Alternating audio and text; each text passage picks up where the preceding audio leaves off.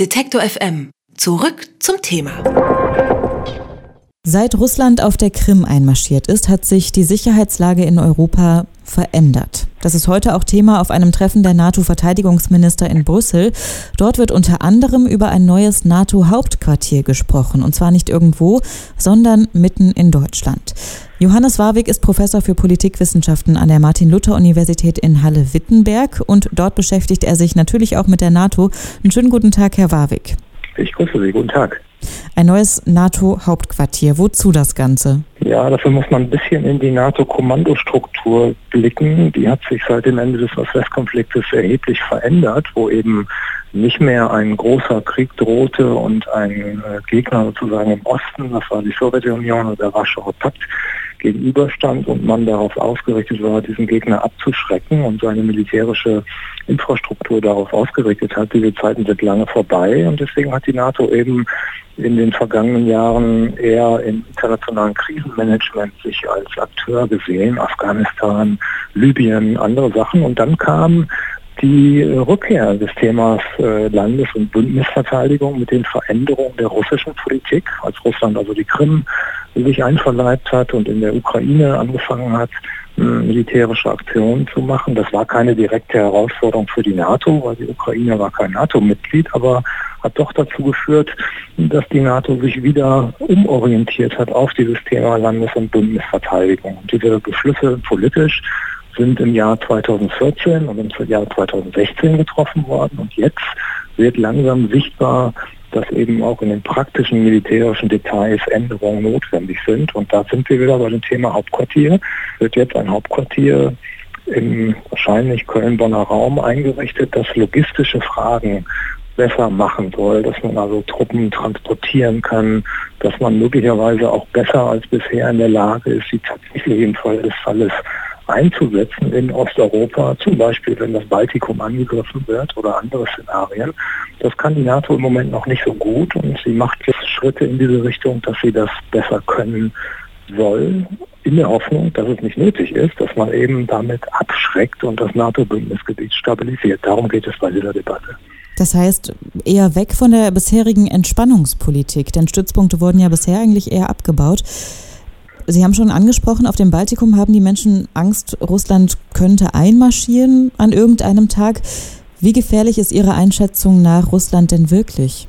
Naja, jedenfalls ist die Zeit vorbei, wo die NATO Russland als Partner gesehen hat, als Partner im internationalen Krisenmanagement, als Partner in der internationalen Politik.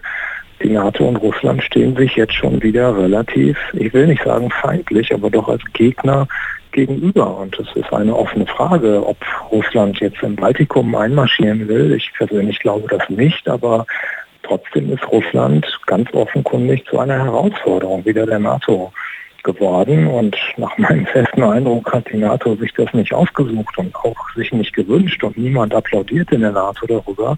Aber die russische Politik hat sich in den vergangenen Jahren doch erheblich äh, verändert. Nochmal, ob es eine direkte Bedrohung des NATO-Gebietes gibt, ist schwer einzuschätzen. Jedenfalls hat Russland die Möglichkeiten dazu und die politische Strategie Russlands ist nicht äh, ganz klar. Es war zum Beispiel nicht vorstellbar, dass äh, Russland sich mit militärischen Mitteln die Krim einverleibt oder in der Ostukraine zunächst sogenannte grüne Männchen schickt und sich dann herausstellte, das waren sozusagen von Russland entsandte äh, Truppen. Da ist also viel Unsicherheit im Spiel. Und die NATO versucht jetzt die Lage dadurch zu stabilisieren, dass sie ihre Abschreckungsfähigkeit wieder stärkt. Und diese Abschreckungsfähigkeit darf man eben nicht nur auf dem Papier haben. Da sieht natürlich ein potenzieller Gegner ganz genau hin, was letztlich äh, dahinter steckt. Und wenn es so ist, dass man zwar politisch sagt, wir sind wachsam, aber das militärisch nicht umsetzen könnte für den Fall des Falles, dann ist das natürlich nicht glaubwürdig. Und in dieser Situation sind wir jetzt. Die NATO versucht eben das, was sie als neue politische Strategie beschlossen hat, jetzt auch militärisch zu unterfüttern.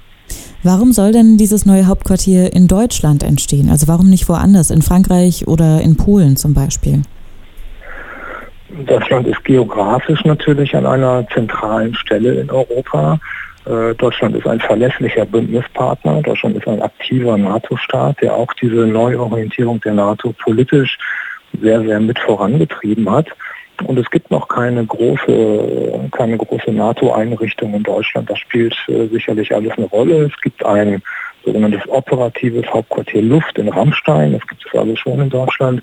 Aber diese Frage der Logistik, da spielt Deutschland sozusagen traditionell eine große Rolle und Deutschland hat jetzt offenkundig angeboten, das ist noch nicht ganz klar, aber es läuft darauf hinaus, angeboten, dass man das im Köln-Bonner Raum macht. Da sitzt ja auch das Bundesverteidigungsministerium und andere Dienststellen der Bundeswehr. Da könnte man das also ganz gut andocken.